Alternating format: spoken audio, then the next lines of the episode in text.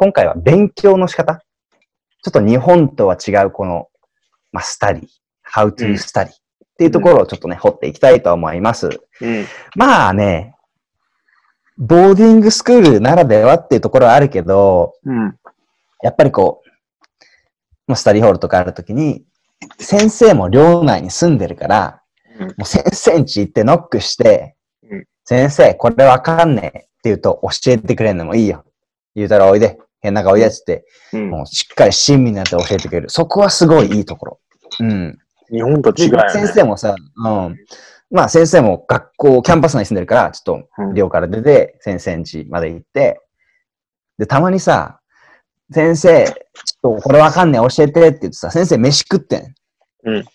そしたらさ、もう言うと、うん、食うかお前も、つって、うんなんか、ラザニアとかピザとかごちそうしてくれたり、そう食堂の飯より前からさ、そう、ちょっとラッキーみたいな。勉強、全然数学わかんなかったけど、ピザ食えたみたいな。いいじゃんうん。とか、あとあれだよね、結構スタディグループとかやんなかった？あったあったあった。あったね。うん友達とかと、まあ、うん2、3人、なりし4、5人でちょっと集まって、うん。スタディグループしながら、そういうところでも友達作れるじゃん。うん。これわかんねえわかんねえとか、同じね、ちょっとクラス取ってる子たちと一緒になって、ライブラリとかです。あの、うん勉強したりね。こんな感じだったかな、俺は。お前はど俺もまあそういうこともあったけど、まあなんだ、他にあったことはさ、俺結構成績悪くなかったからなかったんだけどさ、なんか日本でいうなんていうのかな、赤点生徒みたいな人たち、う赤点、はいはい。そう、成績がなんか良くないとか、なんかテストの点数が悪いとかさ、授業行かないとかいう人たちがさ、なんかディテンションって言ってさ、なんか土曜日とか日曜日のさ、なんかお昼とか、お昼にさ、みんなに呼び出されてさ、変な会議室とかに、うん。そこでなんか3時間ぐらい勉強させられたりするやつもあるじゃん。うん。それとかでも他勉強、そういうことも俺、言ったことねえからわかんねえけど、頭いい自慢ですか？頭いい自慢ですか？あと、僕はありますけどね。うん。あでも。でもあったな。勉強の仕方って言ったら、うん。1年目とかさ、英語の本とか全然読めないじゃん。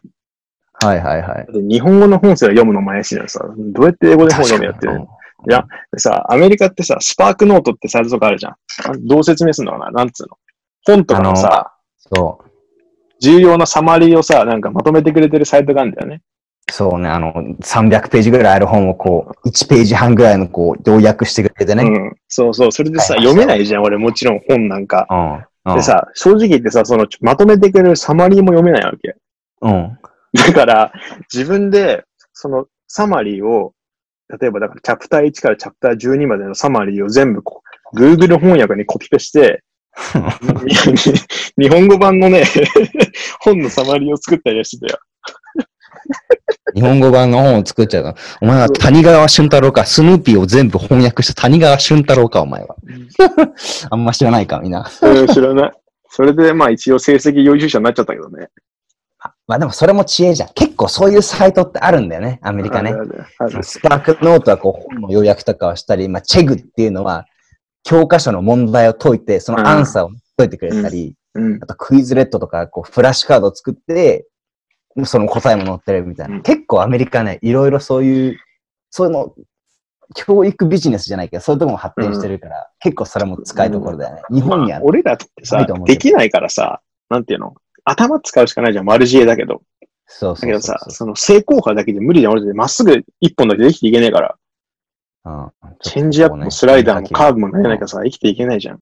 だからそういうズルもある程度しないとさ、特に最初はね、わかんないじゃないいや、ほんとそう。で、しかもやっぱさ、宿題の量半端なかった。やばいやばいやばい。でさ、ちょ、ちょっと、ある日のその宿題の量教えてほしい、俺は。えー、だからまずさ、まあ、英語のクラスばかり English だよね。 English のクラスって、まあ大体本読むじゃん。 chapter どんぐらい？まあ1個、2個、3個ぐらい？うん。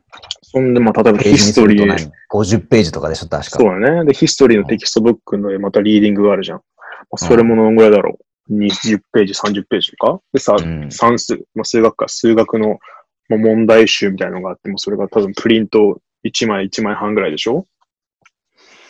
で、なんか理理科のさ、例えばフィジックスってなんだ物理か。物理とかもさ、なんかその問題集みたいなのがあったりとかさ、そんな感じだろうね。でもさ、いや、考えられない量だよね。俺らっつってさ、一番俺大変だったのさ、数学のさ、問題集とかってまあ結構できちゃうわけ。物理の数算数とかさ、俺できんじゃん、数学。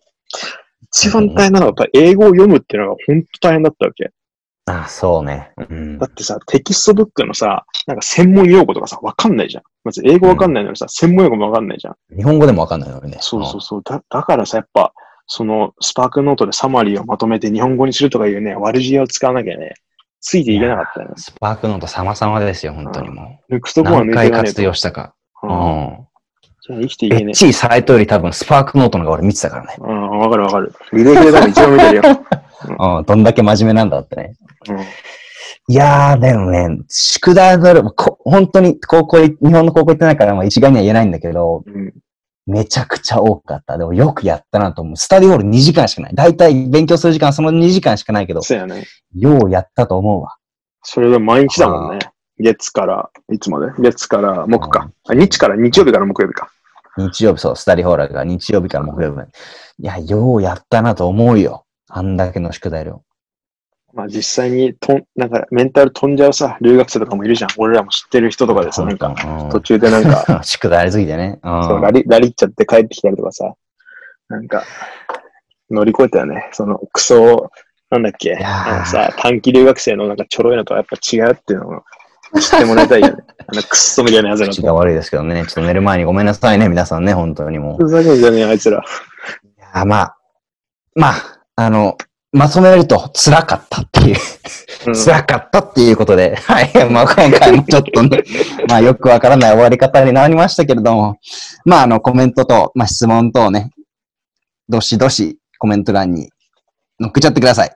はい僕らは待ってますからね。はい。それでは今日も新とゆうたろうで送らせていただきました。おやすみなさい。